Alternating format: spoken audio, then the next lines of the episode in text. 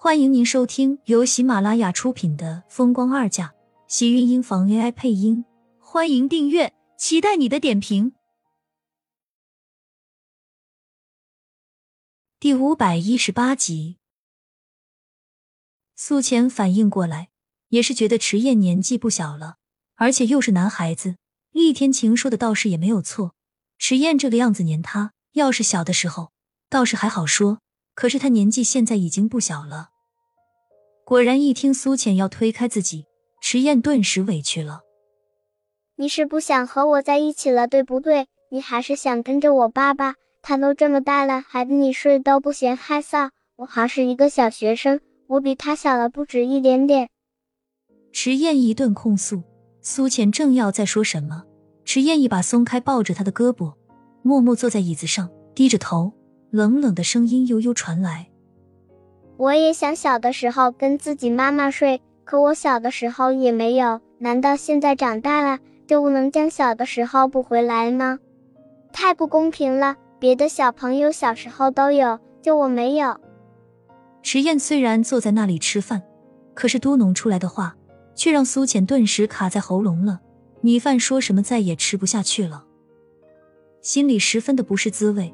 对于迟燕，他是满满的都是愧疚。厉天晴冷哼一声，睨了一眼，真会演。这种话也就苏浅那个傻女人会相信，而且还拿她当宝贝。苏浅也确实相信了，因为迟燕的这些话，全都是深深砸在了他的心底里。他就是想不相信都不行，这是他心底里的疼。是他对迟燕一直以来亏欠的原因。他现在谁的话都可以不在意，偏偏迟燕对他的意见，他不能不在意，而且是非常的在意。对不起，迟燕，刚才的话我收回，都是我不好，委屈了你。以后我答应弥补你这几年的时间，好不好？几年的时间，厉天晴顿时皱紧了眉心。再过几年，迟燕都多大了？这小子明显就是要占他老婆的便宜啊！他再想当看不见、听不见，现在都不行了。苏浅才不管那些，只要迟燕高兴，他现在什么都能答应。看着迟燕欢快的小脸，他心里才觉得舒服了许多。吃完饭，我带你去滑雪，好不好？苏浅夹着菜哄着迟燕吃东西，赶紧开口跟迟燕道。爸爸不是说会有雪崩吗？池燕抬头看向厉天晴一眼，又看向苏浅，然后偷偷摸摸的凑到苏浅跟前问道：“他能同意吗？如果他爸爸不同意，没人给他们结账，他们怎么能尽情的挥霍啊？这是一个看钱的世界，连他这种大少爷也都要看厉天晴的脸色过活的，没有钱怎么行？他以后一定长大了要比他爸爸有钱才行。”那样他才能养得起自己的女人。没关系，我们带着你爸爸一起。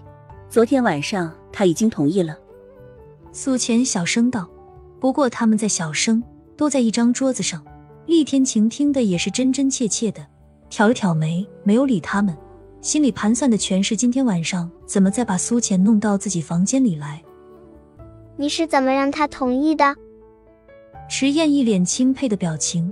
看着苏浅充满崇拜，他从来都没有搞定过他爸爸，除非在厉天晴心情好的时候才会答应他的要求。现在这么大胆，也是因为有苏浅在身边。苏浅小脸一红，对上迟燕好奇的目光，不好意思道：“说服的。昨天晚上厉天晴可是把他好一顿睡，他整个人差点都要被他给榨干了。今天早上还能活着起来，那简直都是万幸。”他可是说了许多的好话，厉天晴最后才同意今天带他们去滑雪的。迟燕瞪着一双圆滚滚的眸子，默默的向苏浅伸出了一个大拇指，无声的说了两个字：佩服。果然，女人对付男人最具有杀伤力的武器，那就是睡觉。只要床上能打两个滚，那就什么都解决了。苏浅红了红脸，一旁的厉天晴脸色淡然。最后这句话，他当做什么都没有听到一般，继续为苏浅夹着菜，只是微微勾起的唇角泄露了他此时的好心情。昨天晚上确实睡得他很满意，有了厉天晴的同意，两个人想滑雪的心愿终于可以实现。迟燕穿着厚重的滑雪服，看着苏浅被厉天晴抱在怀里，心里一阵哀怨。浅浅，你要是不会滑的话，我也可以教你。苏浅由厉天晴扶着，才堪堪站直了身子，皱眉看着他。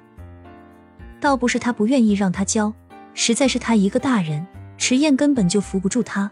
要是摔跤的话，他还有可能会把他也一起给拉倒。为难的看了一眼迟燕。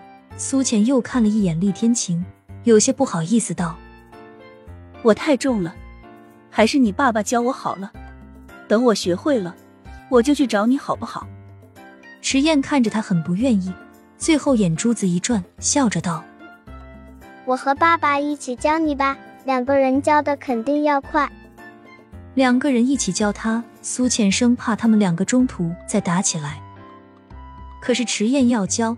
厉天晴现在要是拒绝的话，他们两个估计都没有好果子吃。就是今天滑雪，都是他牺牲自我，好不容易换来的，再得罪了，怕就不是牺牲一晚上了。咬了咬牙，苏浅还是点了点头，但是不忘记叮嘱迟燕，让他离自己远一点。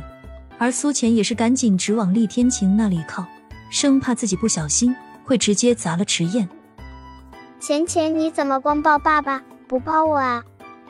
每次苏浅要摔倒的时候，都会下意识的去抓身旁的厉天晴，急得迟燕在旁边看得团团转。你这么矮，抱你还不如直接摔倒。厉天晴冷冷的戳中了迟燕的弱点，说的毫不留情，一点都不像是对待自己亲生儿子。迟燕一听，顿时急眼了，气得不住的跳脚。你们太过分了！长得这么矮又不是我的错，明明就是你们两个基因不好，所以我才长不高。可是你年纪太小了，基因再好，你现在也是不高的。亲们，本集精彩内容就到这里了，下集更精彩，记得关注、点赞、收藏三连哦，爱你。